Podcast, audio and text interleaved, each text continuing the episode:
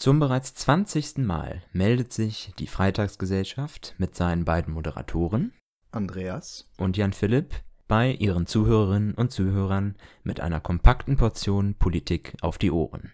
Zu dieser Jubiläumsfolge wollen wir natürlich auch anstoßen, doch bleibt wahrscheinlich dieses Jubiläum das einzig feierliche am heutigen Tage, denn unser Thema ist leider relativ ernst.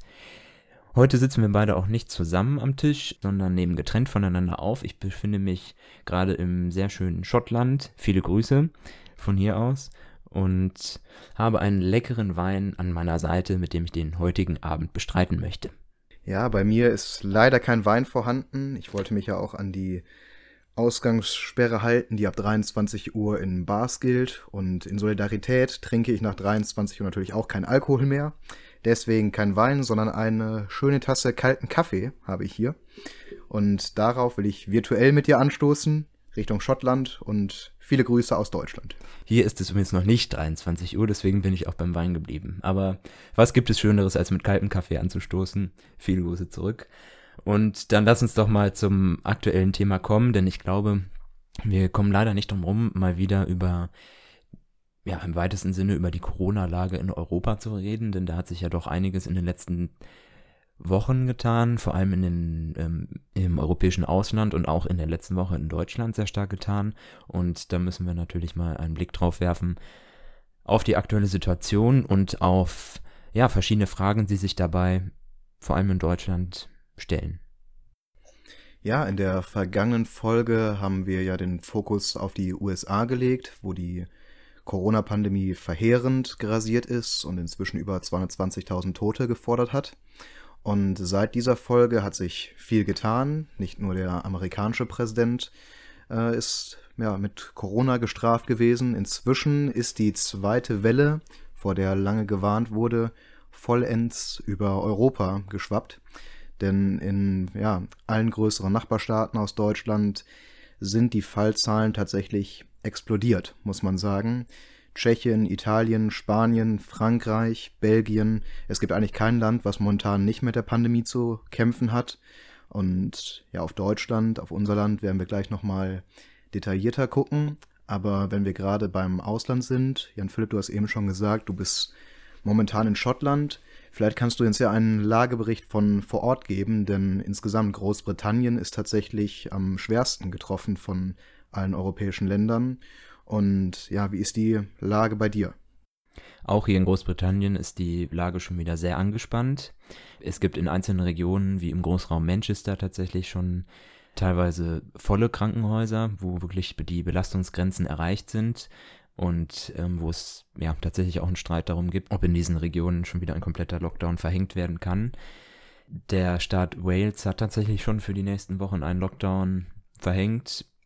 Ähm, auf der anderen Insel in Irland wurde ja das gleiche auch getan. Und dementsprechend stark sind natürlich auch die Einschränkungen. Hier sind eigentlich Bars komplett geschlossen derzeit und Restaurants. Hier haben lediglich noch Cafés am Tag, am Tag geöffnet. Und die Angst und die Ungewissheit ähm, ist natürlich auch hier sehr zu spüren. Du hast es gesagt, Irland sechs Wochen Lockdown, Wales zwei Wochen. Ja, und Lockdown ist dieses böse Wort, vor dem momentan alle ja, Regierungen sich ein bisschen fürchten, die Bevölkerung teilweise noch mehr.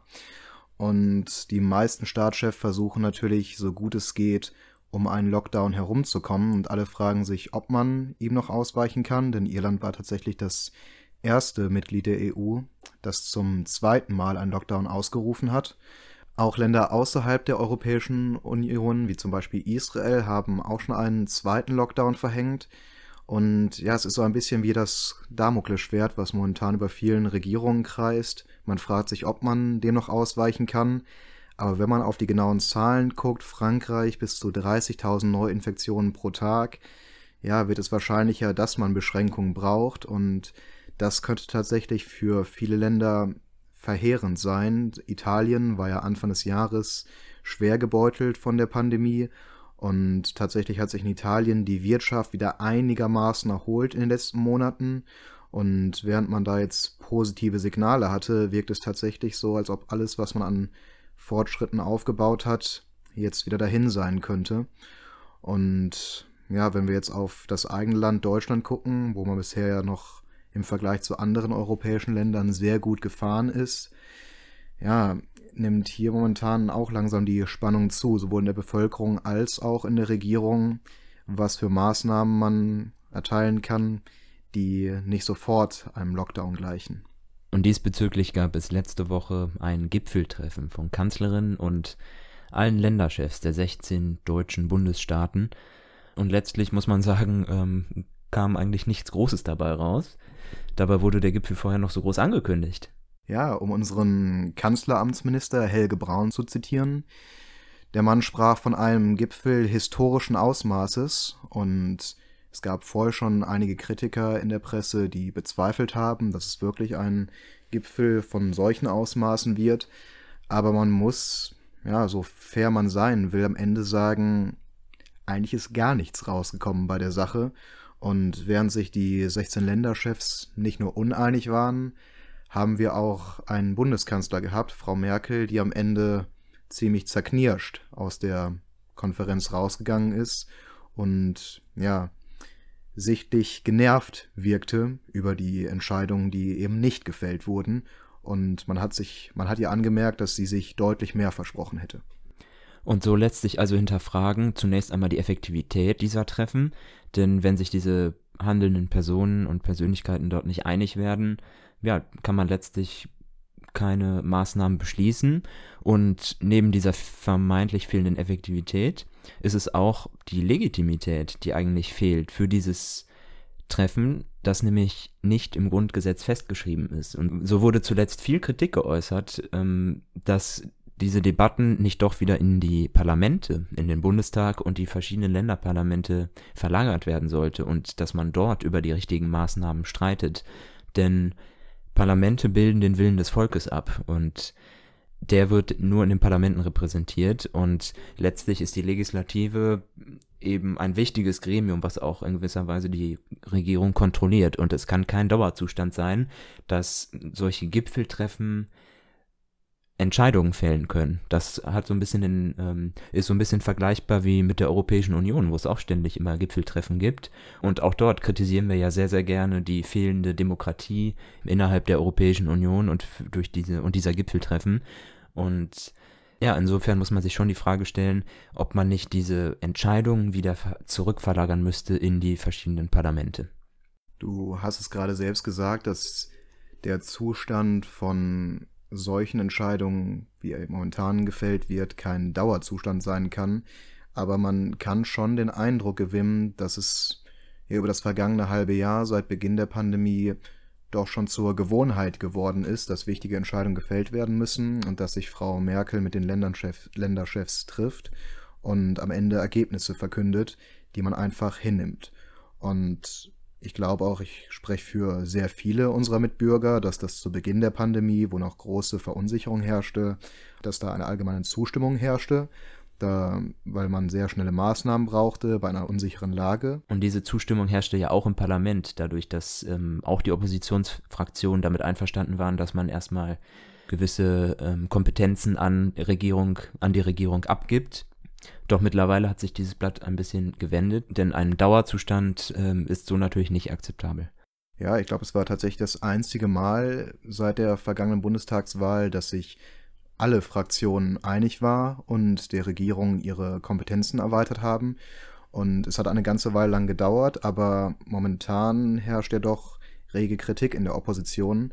Und man sieht es auch nicht häufig, aber wir haben jetzt den Fall, dass sich sowohl AfD, Grüne als auch die FDP, die ja sehr unterschiedliche politische Meinungen alle haben, einig, einig sind, dass man so nicht weitermachen kann wie bisher.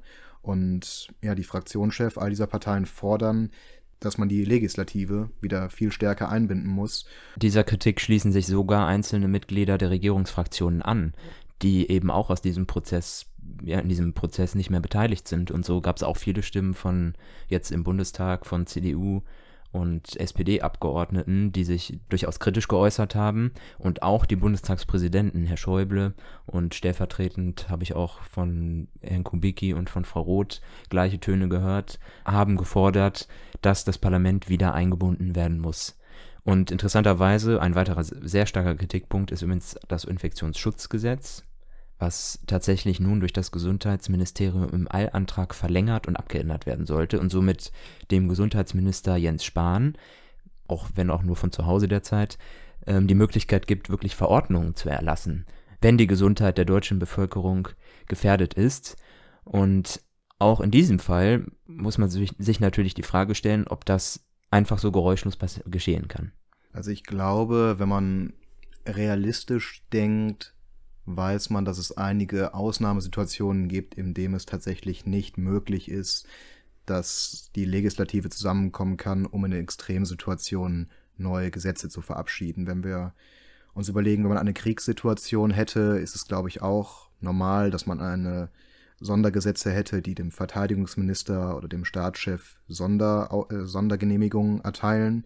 Und man kann es vergleichen mit dem Beginn dieser Pandemie, weil wenn wir uns an die Situation im März zurückerinnern, es war Anfang des Jahres nicht einmal klar, ob der Bundestag überhaupt noch abstimmungsfähig bleiben kann.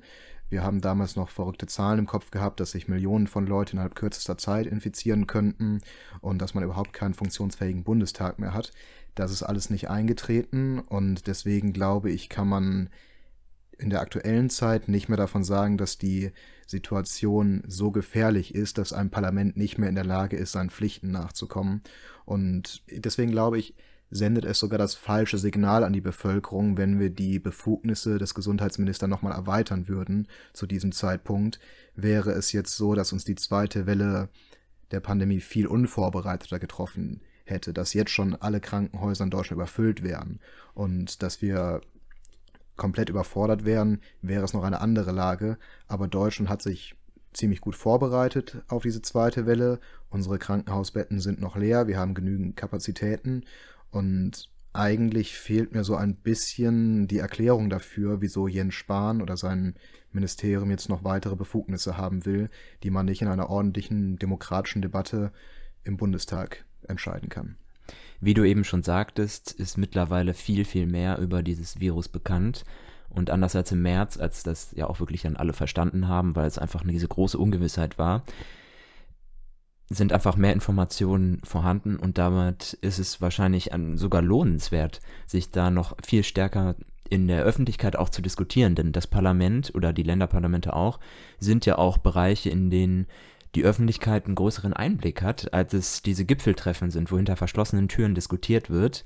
Und so ist es viel effektiver wahrscheinlich, dass man im Parlament verschiedene Positionen hört, ähm, auch der Opposition, die äh, nochmal andere Schwerpunkte setzen möchte und andere Punkte mit einbringen kann. Und deswegen, ja, kann es eigentlich nur im Sinne unserer, im Sinne der besten Lösung sein, dass das Parlament wieder mit einbezogen wird. Auch von dem Hinblick, dass die Ergebnisse dieses Gipfels ja alles andere als erwähnenswert waren. Ich kann eigentlich alles, was du sagst, nochmal dick unterstreichen, denn auch wenn man historisch auf die Geschichte unserer Bundesrepublik guckt, alles, was wirklich an bewegenden, großen politischen Fragen gestellt wurde in unserer Geschichte, wurde immer demokratisch verhandelt. Ob es schon in den 50er und 60er Jahren die Wiederbewaffnung Deutschlands war, ob es später die Wiedervereinigung war, die Einführung des Euros oder auch die Flüchtlingsdebatte. Es waren alles Fragen, die zur Kritik in der Bevölkerung geführt haben, dass man sich zu wenig eingebunden gefühlt hat, aber immerhin gab es noch sehr lebhafte Debatten im Parlament darüber von den eigentlichen Volksvertretern. Dass wir momentan in der größten politischen Frage der Neuzeit, der Corona-Pandemie, diese Debatten nicht mal haben, ist eigentlich Gift für die Demokratie. Und wir haben auch schon öfters in diesem Podcast darüber gesprochen, von Corona-Leugnern oder Leuten, die das Wort äh, Merkel-Diktatur in den Mund nehmen. Und ich glaube, solchen Leuten und auch Verschwörungstheoretikern muss man schon insofern entgegenkommen, dass man ihren Argumenten was entgegenzusetzen hat, indem man sie wirklich vom Gegenteil überzeugen kann, indem man darauf verweist, dass wir hier eine lebhafte Demokratie haben und wirklich die Legislative noch die Gesetze macht und nicht die Exekutive einfach durchregiert, wie sie will. Auch in anderen Staaten läuft es mittlerweile anders, beispielsweise im Vereinigten Königreich, wo auch seit einigen Wochen wieder die Parlamentarier mit eingebunden werden und über die Maßnahmen von Boris Johnson abstimmen. In Frankreich ist es so, dass bei allen Maßnahmen ab sechs Wochen das Parlament mit einbezogen werden muss und das Parlament diese absegnen muss. Also auch in anderen Ländern sehen wir, dass das Parlament stärker eingebunden wird, was nur nochmal unsere Forderung unterstreicht.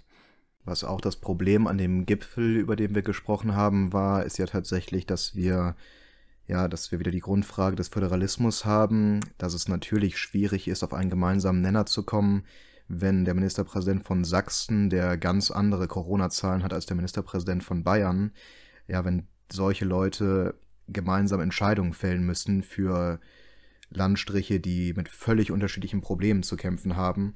Und gerade deswegen muss man wirklich eine gemeinsame Lösung finden. Und ich glaube, deswegen kann man sich eigentlich davon verabschieden, dass man mehr auf diesen Ministerpräsidentenkonferenzen Entscheidungen fällt. Und von dem, was man am Ende rausgehört hat, ja, scheint es ja doch teilweise sehr hoch hergegangen zu sein, was die unterschiedlichen Auffassungen der Landeschefs anging. Denn äh, Armin Laschet zum Beispiel hat sich dazu geäußert, dass unter anderem auch im Gespräch war, wie es denn mit dem Einsatz von Polizisten in Privathaushalten wäre, dass man darauf achtet, dass man sich an die Corona-Auflagen hält, dass sich nicht Leute von mehreren Haushalten mit über zehn Mann in einem Privathaus treffen dürfen. Und ja, Herr Laschet hat sich dafür stark gemacht, dass es nicht angehen kann, dass in einem demokratischen Staat die Polizei in Häuser reingeht und das prüft. Und tatsächlich scheint diese Frage, die ja ein extremer Eingriff in unsere Grundrechte wäre, tatsächlich auch debattiert worden zu sein in dieser Runde. Und das lässt eigentlich schon tief blicken, wie weit die Meinungen da auseinandergegangen sind. Ich bin in diesem Fall ehrlicherweise ganz klar auf der Seite von Herrn Laschet, denn ich finde, dass ein Staat nicht die Befugnisse haben darf, in den häuslichen Bereich, in den Privatbereich, in die private Sphäre von, von den Bürgern einzugreifen. Und es immer dieser Bereich der Freiheit eigentlich existieren muss für den einzelnen Bürger. Natürlich ist es nicht hilfreich für, den, für die Weiterentwicklung dieser Pandemie, wenn wir uns ähm, ja, mit 30 Leuten im privaten Bereich treffen, aber die meisten, allermeisten Menschen sind ja auch sehr verantwortungsbewusst und halten ganz automatisch diese Maßnahmen ein. Und deswegen finde ich, darf man da nur mit Empfehlungen vorgehen. Und ich finde, dass es ähm, sehr kritisch zu bewerten wäre, wenn tatsächlich dieser häusliche Bereich so stark kontrolliert werden dürfte. Man muss natürlich immer gucken, wie sind, ja, wie verhältnismäßig sind die Maßnahmen, die gemacht werden. Aber momentan wie ich eben schon sagte, ist Deutschland eigentlich ziemlich gut vorbereitet auf die zweite Corona-Welle. Scheint es manchmal schon, dass die führenden Regierungsköpfe schon mit sehr, sehr drastischen Maßnahmen Gedankenspiele treiben. Das sind ja vor allem Herr Söder aus Bayern und Frau Merkel im Kanzleramt selber. Frau Merkel, die ja eigentlich für eine sehr besonnene Art bekannt ist, hat davon gesprochen, dass die Ministerpräsidentenkonferenz nicht ausgereicht hat, um Unheil vom deutschen Volk abzuwenden. Und wer sie und ihren Charakter einschätzen kann, der weiß, dass das Worte sind, die schon ja sehr untypisch für unsere Kanzlerin sind. Und das macht einem natürlich schon Sorgen. Und auch Herr Söder hat heute am Stand 21. Oktober nochmal davon gesprochen im bayerischen Parlament, dass er Lockdowns nicht ausschließen will, wie es auch schon in einem Landkreis in Bayern der Fall war, dass man wirklich Tausende von Touristen weggeschickt hat, die Leute ihre Häuser gerade nicht verlassen können und Leute dort auch nicht aussteigen dürfen, wenn man durch diesen Landstrich durchfährt. Und das sind schon sehr, sehr krasse Maßnahmen. Und ja, die Oppositionsführer wie auch Herr Lindner von der FDP haben das schon sehr stark kritisiert. Aber die Leute, die momentan das Sagen haben, sehen es wohl schon als sehr ernsthafte Bedrohung und da ist man in Deutschland sowohl von der Regierungsebene wie auch in der Bevölkerung immer noch gespaltener Meinung, wie es da weitergehen soll, wie man dieser zweiten Welle entgegentritt. Wie stehst du allgemein zu der Kommunikation, die derzeit vor allem von Frau Merkel, aber auch von Herrn Söder jetzt beispielsweise gefahren wird, dass man ja doch schon auch gewisserweise sehr, sehr, sehr drastische Worte in den Mund nimmt, wie Unheil oder Herr Söder, der vor, vor einsamen Weihnachten warnt Glaubst du, das ist der richtige Weg, die Bevölkerung so zu sensibilisieren? Bei Frau Merkel fällt es mir da sehr schwer, ein objektives Urteil zu fällen. Da muss ich sagen, nehme ich ihre Worte ernst, weil, wie ich gerade eben schon meinte, ich sehe sie eigentlich als jemanden, der kein Panikmacher ist, der solche Worte wirklich nur verwendet, wenn sie es absolut ernst meint. Deswegen sehe ich sowas schon bei ihr als, als Wachrüttler während Herr Söder ja eher dafür bekannt ist, äh, ja, viel zu reden und das in den letzten Wochen auch zuhauf gemacht hat. Aber die Art der Kommunikation ist schon ein bisschen schwierig. Also nicht nur, dass von Frau Merkel dieses Zitat aus ihrem privaten Podcast stammt und nicht in einer Regierungserklärung gefallen ist, sondern halt auch, dass viele dieser Meinungen, wie ich auch eben über den Eingriff von der Polizei im Privathaushalten meinte, was Herr Laschet ja abgelehnt hat, das sind ja alles ähm, Ideen, die in dieser Ministerpräsidentenkonferenz gefallen ist. Und das, ich will es jetzt nicht als, es ist ja doch ein Hintertreffen. Man weiß nicht genau, was da abgeht. Das sind 17 Leute, die sich dann in einem zu einen Raum treffen. Die Presse kriegt am Ende nur mit, was man später auf der Konferenz sagt. Und das muss man in der Kommunikation schon kritisieren, weil das sind Reden und Ideen, die eigentlich so auf dem, äh, vor dem Podium des Deutschen Bundestages gehalten werden sollten und dann auch mit Gegenreden zu rechnen haben sollten. Und was mir in den letzten Tagen auch ganz grundsätzlich in der Debatte aufgefallen ist, ist nicht nur, dass solche Ideen ohne Zugang der Bevölkerung verhandelt werden, sondern auch, dass die Art der Ideen teilweise sehr selbstverständlich ähm, nicht verfassungskonform sind. Ich meine, wir hatten das hier schon mit dem Beherbergungsverbot zum Teil, wo etwas sehr selbstverständlich von der Regierung beschlossen wurde, was dann wenige Tage später von den Gerichten wieder über den Haufen geschmissen wurde.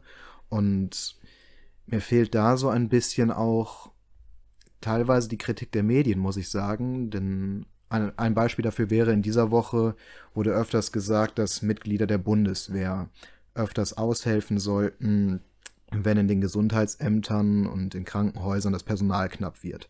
Das ist eine Idee, die ich grundsätzlich begrüße. Ich halte das für sinnvoll und das sollte man auch so machen. Nur bisher war es immer so, dass allein der Vorschlag oder die Idee, dass die Bundeswehr im Inland eingesetzt wird, immer sehr, sehr scharf kritisiert wurde und dass man in Deutschland mit unserer Militärvergangenheit immer extrem stark darauf geachtet hat, wo die Befugnisse der Bundeswehr sind. Und da fiel mir einfach auf, dass sowas ein Vorschlag ist, der zu normalen Zeiten extremst debattiert werden würden, auseinandergenommen werden würde. Und momentan wird sowas in den Raum gestellt und es wird nicht mal kritisiert. Und das gibt mir so ein bisschen zu denken, dass wir da so ein bisschen das Maß der Dinge vielleicht verlieren könnten, dass solche Ideen nicht genügend hinterfragt werden. Definitiv, denn einzelne Entscheidungsträger sind mittlerweile durchaus kritisch zu sehen und ich finde, man könnte verschiedene Positionen dieser Person durchaus hinterfragen. Ich denke da, um jetzt nochmal zurückzukommen auf die Person Markus Söder, der mich in den letzten Wochen doch einige Male verärgert hat, muss ich ganz ehrlich sagen. So dass ich auch ehrlicherweise derzeit nicht verstehen kann, wieso Herr Söder immer noch diese überdurchschnittlich hohen Beliebtheitswerte hat in der Bevölkerung. Denn wenn man sich mal vor Augen führt, gerade jetzt in der letzten Zeit, seine Verfehlungen, sein Vorgehen bei diesem ominösen Beherbergungsverbot, sein Wunsch nach einheitlichen Regeln, wo doch einfach, ja, man sich vor Augen führen muss, dass in Bayern die höchsten Zahlen sind und dann muss er sich ja auch klar sein, dass ähm, einzelne Länder wie Sachsen-Anhalt da eigentlich einfach nicht mitgehen, weil die Zahlen einfach nicht so, nicht so hoch sind. Und dann eine in gewisser Weise auch wirklich abfällige Kritik an anderen Parteien und Personen, die seine eigenen Maßnahmen kritisieren. Ich finde, das ist eine sehr, sehr arrogante Haltung, die Arroganz der Macht, kann man vielleicht sagen. Und wenn man sich mal die Zahlen alleine vor Augen führt, denke man übrigens auch an diese Testpannen, die da in Bayern passiert sind, und die infizierten Zahlen und die Todeszahlen, dann tatsächlich kann man sagen, dass Markus Söder der schlechteste Krisenmanager in Deutschland ist. Und da ist, finde, finde ich ehrlich gesagt unverständlich, wieso dieser Mann immer noch so gelobt wird für seine entschiedenen Maßnahmen und für sein hartes Vorgehen in dieser, in dieser Krise. Ja, sehr klare Worte zum bayerischen Ministerpräsidenten, der ja wirklich durchaus an Beliebtheit gewonnen hat in dieser Pandemie und sich als Krisenmanager auch als ja, geheimer Kanzlerkandidat in Position gebracht hat, auch wenn er das immer noch äh, verneint. Äh, ja, aber du hast es gerade selbst gesagt, eigentlich hat er schon gravierende Fehler gemacht in den letzten Wochen, die aber irgendwie nicht so richtig an ihm haften bleiben, habe ich das Gefühl. Denn man muss ja sagen, dieser Mann weiß sich extrem gut zu verkaufen und egal was er tut, man sieht ihn trotzdem weiter als jemanden, der energisch und besonnen in der Krise vorgeht. Und bei keinem, ich glaube, kein anderer hat so gewonnen in der Krise wie er. Und hast du da irgendeine Meinung, wieso das alles nicht so an ihm haften bleibt, dass diese Fehler, die du gerade aufgezählt hast, so gar nicht wahrgenommen werden? Das ist jetzt nur Spekulation, weil man natürlich nicht in jeden einzelnen Bundesbürger und jede einzelne Bundesbürgerin hineinschauen kann. Aber vielleicht gibt es in Deutschland allgemein ein Bedürfnis nach einer starken Führung. im Vergleich jetzt zum Beispiel mit anderen Ländern.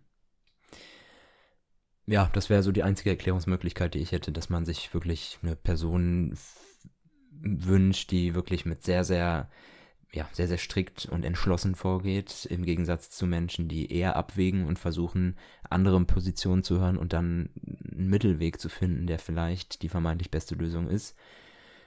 Ich glaube, wir würden allgemein gut daran tun, Personen, Positionen und Entscheidungen stärker zu hinterfragen. Ein Schritt wäre eben, die Parlamente mit einzubringen und das würde letztlich ja auch diesen Entscheidungsträgern und Entscheidungsträgerinnen selber helfen, denn auch diese könnten dann auch so vielleicht noch vermeintlich bessere Lösungsmöglichkeiten entwickeln.